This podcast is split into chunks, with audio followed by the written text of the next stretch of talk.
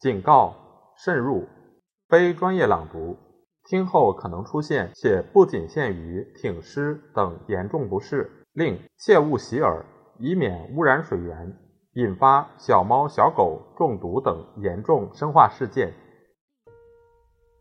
第二章：艺术品的产生。上面考察过艺术品的本质，现在要研究产生艺术品的规律。我们一开始就可以说，作品的产生取决于时代精神和周围的风俗。我以前曾经向你们提出这规律，现在要加以证明。这规律建立在两种证据之上：一种以经验为证，一种以推理为证。第一种证据在于列举足以证实规律的大量事例。我曾经给你们举出一些，以后还要再举。我们敢肯定，没有一个例子不符合这个规律。在我们所研究的全部事实中，这规律不但在大体上正确，而且细节也正确。不但符合重要宗派的出现与消灭，而且符合艺术的一切变化、一切波动。第二种证据在于说明，不但事实上这个从属关系，作品从属于时代精神与风俗，非常正确，而且也应当正确。我们要分析。所谓时代精神与风俗概况，要根据人性的一般规则，研究某种情况对群众与艺术家的影响，也就是对艺术品的影响。由此所得的结论是两者有必然的联系，两者的符合是固定不移的。早先认为偶然的巧合其实是必然的配合。凡是第一种证据所鉴定的，都可以用第二种证据加以说明。一，为了使艺术品与环境完全一致的情形格外显著，不妨把我们以前做过的比较艺术品与植物的比较再应用一下，看看在什么情况之下，某一株或某一类植物能够生长繁殖。以橘树为例，假定风中吹来各式各样的种子，随便散播在地上，那么要有什么条件，橘树的种子？才能抽芽、成长、开花、结果，生出小树，繁殖成林，铺满在地面上。那需要许多有利的条件。首先，土壤不能太松、太贫瘠，否则根长得不深不固，一阵风吹过，树就会倒下。其次，土地不能太干燥，否则缺少流水的灌溉，树会枯死的。气候要热。否则，本质娇弱的树会冻坏，至少会没有生气，不能长大。夏季要长，时令较晚的果实才来得及成熟；冬天要温和，留在枝头上的橘子才不会给正月里的浓霜打坏。土质还要不大适宜于别的植物，否则没有人工养护的橘树要被更加有力的草木侵扰。这些条件都齐备了。幼小的橘树才能存活、长大、生出小树，一代一代传下去。当然，雷雨的侵袭、岩石的崩裂、山羊的咬啃，不免毁坏一部分。但虽有个别的树被灾害消灭，整个品种究竟繁殖了，在地面上伸展出去，经过相当的岁月，成为一片茂盛的橘林。例如，意大利南部那些不受风霜的山峡。在索朗德和阿马菲四周的港湾旁边，一些气候暖和的小小的盆地，既有山泉灌溉，又有柔和的海风吹拂。只要这许多条件汇合，才能长成浓荫如盖、苍翠欲滴的密林，结成无数金黄的果实，芬芳可爱，使那一带的海岸在冬天也成为最富丽、最灿烂的园林。在这个例子中间，我们来研究一下。事情发展的经过，环境与气候的作用，你们已经看到。严格说来，环境与气候并未产生橘树。我们先有种子，全部的生命力都在种子里头，也只在种子里头。但以上描写的客观形式对橘树的生长与繁殖是必要的，没有那客观形式，就没有那植物。结果是气候一变，植物的种类也随之而变。假定环境同刚才说的完全相反，是一个狂风吹打的山顶，难得有一层薄薄的腐殖土。气候寒冷，夏季短促，整个冬天积雪不化，那么非但橘树无法生长，大多数别的树木也要死亡。在偶然散落的一切种子里头，只有一种能存活繁殖。只有一种能适应这个严酷的环境，在荒僻的高峰上、怪石嶙峋的山脊上、陡峭的险坡上，你们只看见强直的苍松展开着惨绿色的大场。那儿就同福日山脉、苏格兰和挪威一样，你们可穿过多少里的松林，头上是默默无声的圆盖，脚下踏着软绵绵的枯萎的松针，树根顽强地盘踞在岩石中间。漫长的隆冬，狂风不断，冰柱高悬，唯有这坚强耐苦的树木巍然独存。所以气候与自然形势，仿佛在各种树木中做着选择，只允许某一种树木生存繁殖，而多多少少排斥其余的。自然界的气候起着清算与取消的作用，就是所谓自然淘汰。各种生物的起源与结构。现在就是用这个重要的规律解释的，而且对于精神与物质、历史学与动物学、植物学，才具有性格。草木与禽兽，这个规律都能适用。二，的确有一种精神的气候，就是风俗习惯与时代精神和自然界的气候起着同样的作用。严格说来，精神气候并不产生艺术家，我们先有天才和高手。像先有植物的种子一样，在同一国家的两个不同的时代，有才能的人和平庸的人数目很可能相同。我们从统计上看，兵役检查的结果，身量合格的壮丁与身材矮小而不合格的壮丁，在前后两代中数目相仿。人的体格是如此，大概聪明才智也是如此。造化是人的播种者，他始终用同一只手在同一只口袋里。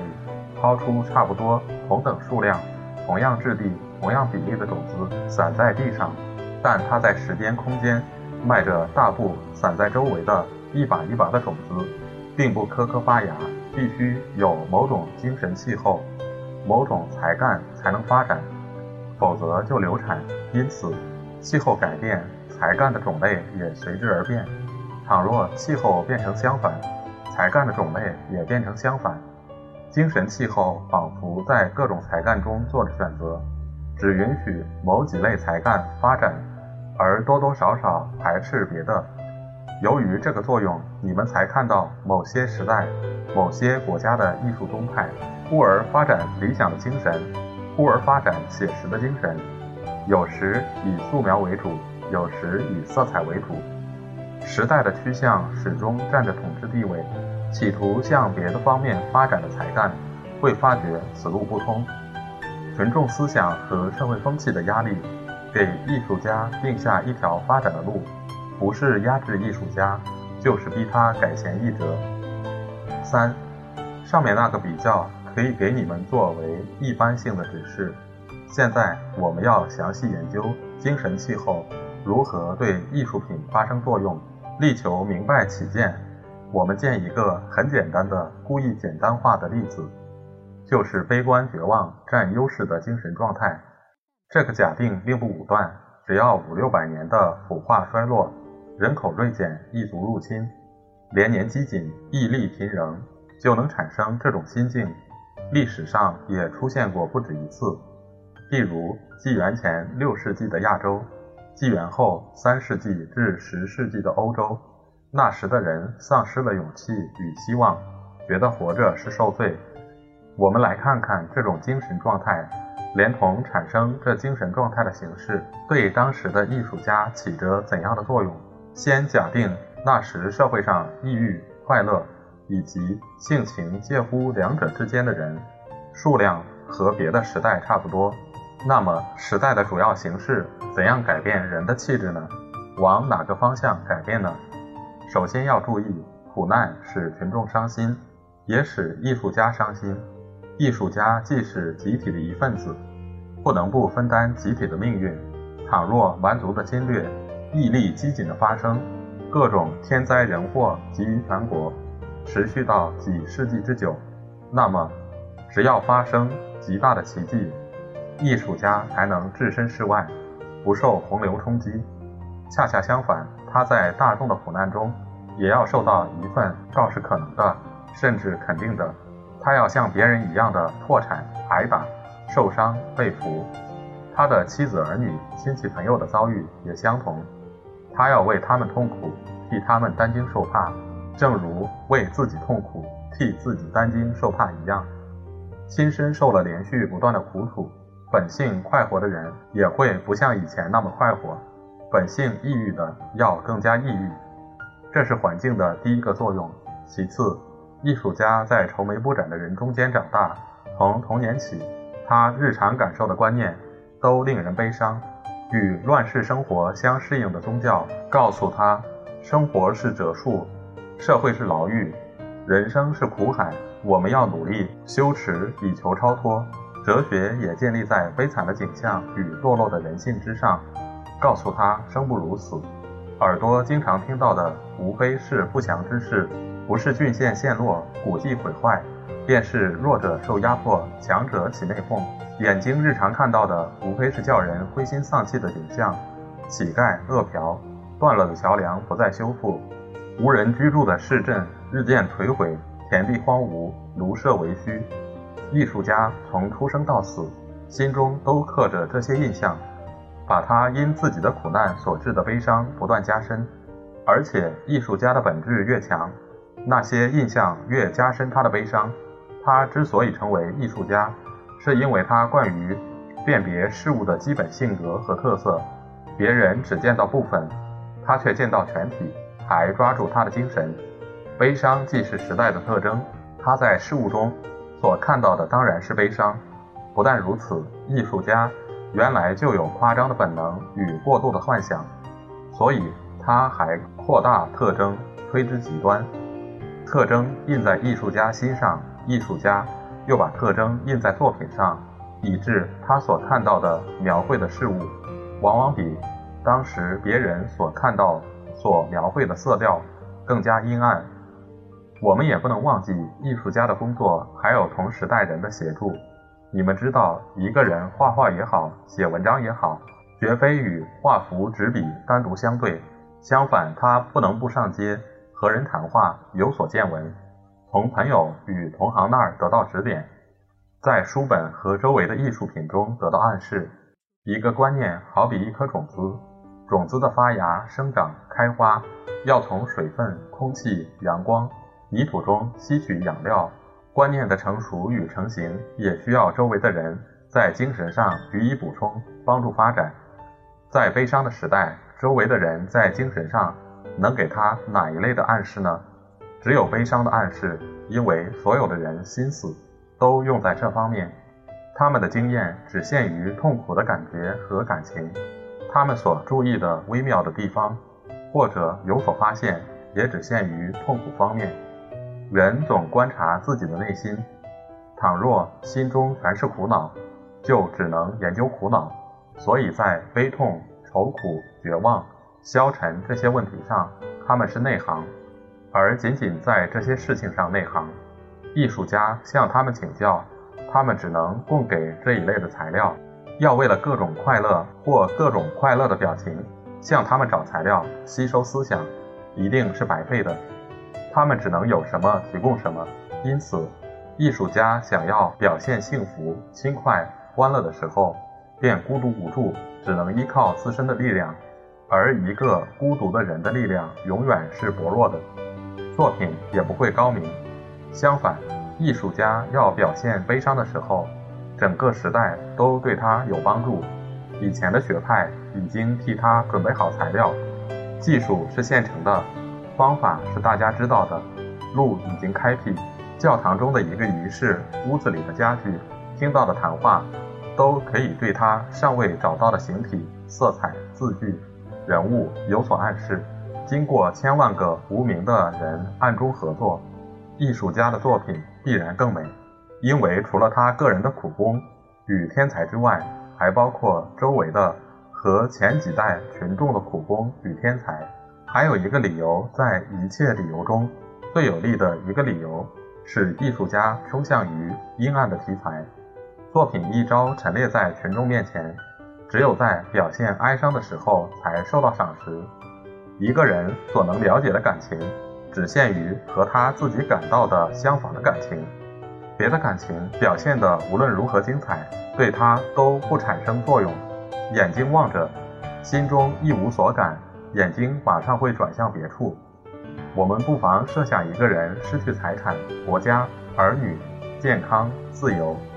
一二十年的戴着镣铐关在地牢里，像班里古与安特里阿娜那样，性格逐渐变质分裂，越来越抑郁晦暗，绝望到无可救药的地步。这样的人必然讨厌舞曲，不喜欢看拉伯雷。你带他到鲁本斯的粗野欢乐的人体前面，他会掉过头去。他只愿意看伦勃朗的画，只爱听肖邦的音乐。只会念拉马丁或海涅的诗，群众的情形也一样。